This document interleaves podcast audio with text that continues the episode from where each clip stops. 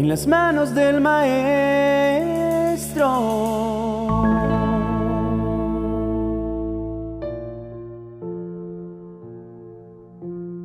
Al final de una predicación de Charles Spurgeon, el famoso predicador inglés, se le acercó un joven estudiante y le dijo, Entendí perfectamente que un día tendré que encontrarme personalmente con Cristo y que debo cambiar mi vida.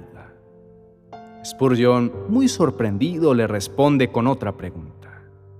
¿Un día? ¿Y por qué no hoy? A lo que el joven, un tanto avergonzado, le responde. Es que antes me gustaría vivir un poco más la vida.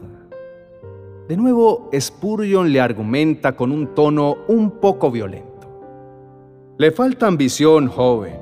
Yo, en su lugar, querría vivir plenamente ahora mismo y no vivir un poco más mientras espero. Leemos un sabio consejo en Hebreos capítulo 3, verso 15. Recuerden lo que dice. Cuando oigan hoy su voz, no endurezcan el corazón como lo hicieron los israelitas cuando se rebelaron. Alguien que dice creer en Jesús debe mantenerse firme desde el momento que toma la decisión, hasta el fin, y no endurecer su corazón como lo hizo el pueblo de Dios.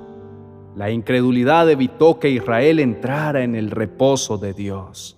La incredulidad impide que una persona entre en el reposo de Dios.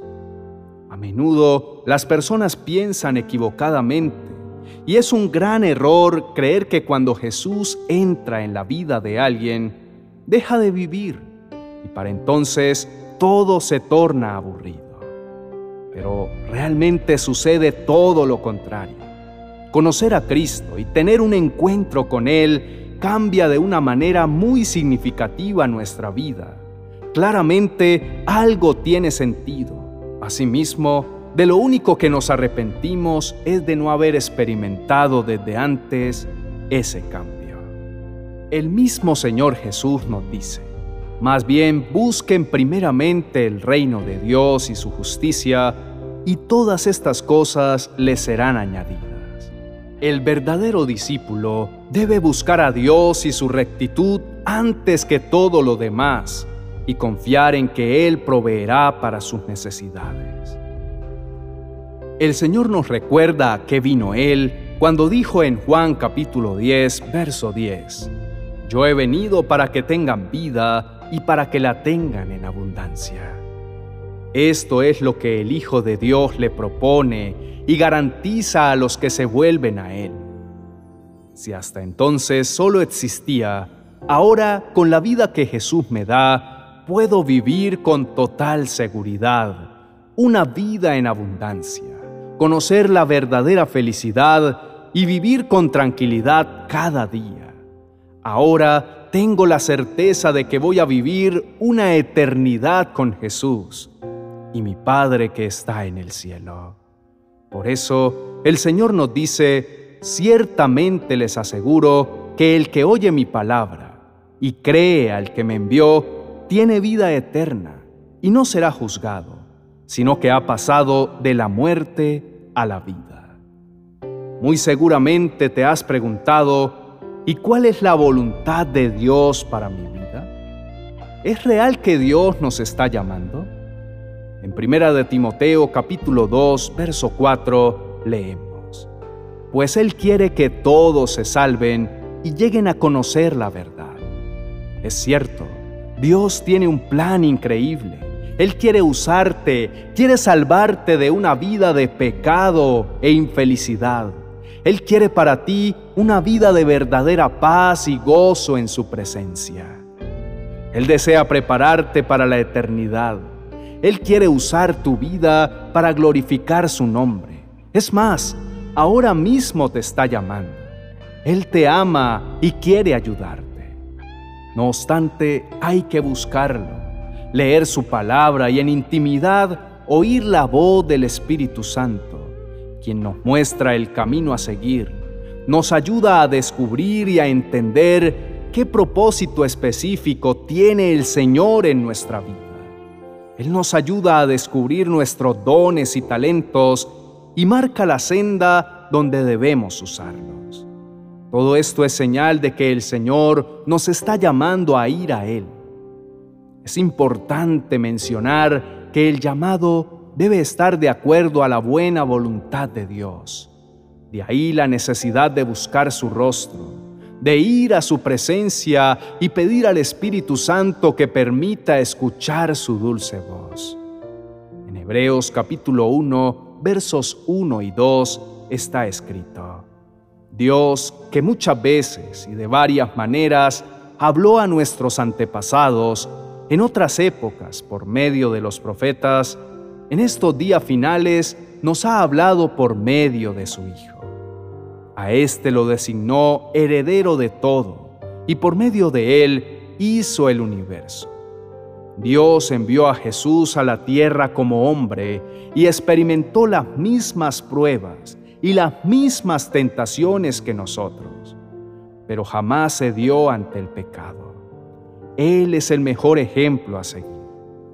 Asimismo, nos pide que lo dejemos entrar en nuestra vida él quiere guiarnos, fortalecernos y ayudarnos a vivir una vida en victoria. Cuando dice en Apocalipsis capítulo 3, verso 20, He aquí, yo estoy a la puerta y llamo. Si alguno oye mi voz y abre la puerta, entraré a él y cenaré con él y él conmigo. Abrir nuestro corazón a Jesús es definitivamente la mejor decisión es dejar de vivir por completo para nosotros mismos y permitir que Él tome el control de nuestra vida como nuestro Señor y Salvador. El apóstol Pablo nos dice en qué tiempos debemos buscar a Dios, porque Él dice, en el momento propicio te escuché y en el día de salvación te ayudé. Les digo que este es el momento propicio de Dios Hoy es el día de salvación. Escuchemos el llamado de Cristo hoy. No aplacemos para mañana nuestra respuesta. Nunca nos arrepentiremos de acudir a sus brazos.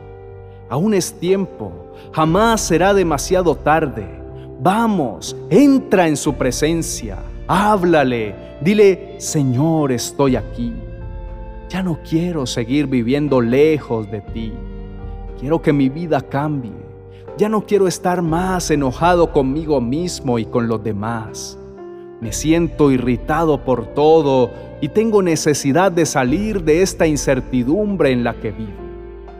Señor Jesús, tú viniste para salvarme y prepararme un camino y poder salir de todas estas cosas en las que ahora me encuentro atrapado. Señor, guíame a la verdad que eres tú. Te reconozco como el Hijo de Dios que murió en una cruz para darme libertad y perdón de pecados. A partir de este momento te recibo como mi Señor y Salvador y quiero someter mi voluntad a la tuya. Guía mis pasos, Señor. Quiero responder a tu llamado. Que nada me impida permanecer cerca de ti. Señor Jesús, te abro las puertas de mi corazón y de mi vida que se haga en mí según tu voluntad. Eterno Padre que habitas en el cielo. En esta mañana nos presentamos delante de ti porque escuchamos tu llamado de amor, de ir en dirección a ti y que nos convirtamos por completo, que dejemos de lado todo lo malo, todo aquello que tú aborreces y que pongamos nuestros ojos en tu Hijo Jesucristo que sigamos su ejemplo y así tener una vida en paz, con gozo en nuestro corazón. Señor, te amamos porque tú nos amaste primero. Tú viniste a nosotros. Desde antes de crear los cielos y la tierra, ya te había fijado en nosotros. Gracias Jesús, porque vas delante de mí. Pones tu mano de bendición sobre mi cabeza Semejante conocimiento es demasiado maravilloso para mí. Es tan elevado que no puedo entenderlo. Tú creaste las delicadas partes internas de mi cuerpo y me entretejiste en el vientre de mi madre. Me viste antes de que naciera. Cada día de mi vida estaba registrado en tu libro.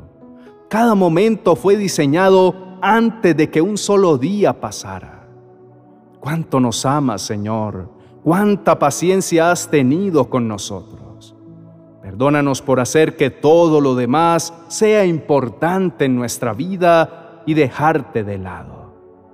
Nos prometes a través de Jeremías capítulo 1, verso 5, antes de formarte en el vientre, ya te había elegido, antes de que nacieras, ya te había apartado, te había nombrado profeta para las naciones. Y nosotros a veces estamos ansiosos, muy preocupados, porque pensamos que Dios no nos está llamando, que por algo que hemos hecho no somos escogidos de Dios. Pero hoy, Señor, nos demuestras cuánto nos amas. Nos confirmas que estás interesado en nosotros, que somos tuyos, que te pertenecemos. No tenemos que hacer nada, tú ya lo hiciste todo por nosotros. Espíritu Santo de Dios, ayúdanos a tener un corazón y un oído sensible a la palabra de Dios que cada vez que Dios nos dé una instrucción podamos entender que es su voz, porque ahora vivimos en el Espíritu y no en la carne. Por lo tanto, si alguno está en Cristo, es una nueva creación. Lo viejo ha pasado, ha llegado ya lo nuevo. Todo esto proviene de Dios, quien por medio de Cristo nos reconcilió consigo mismo y nos dio el ministerio de la reconciliación. Esto es que en Cristo Dios estaba reconciliando al mundo consigo mismo, no tomándole en cuenta sus pecados y encargándonos a nosotros el mensaje de la reconciliación. Así que somos embajadores de Cristo, como si Dios los exhortara a ustedes por medio de nosotros. En nombre de Cristo les rogamos que se reconcilien con Dios. Amén y amén.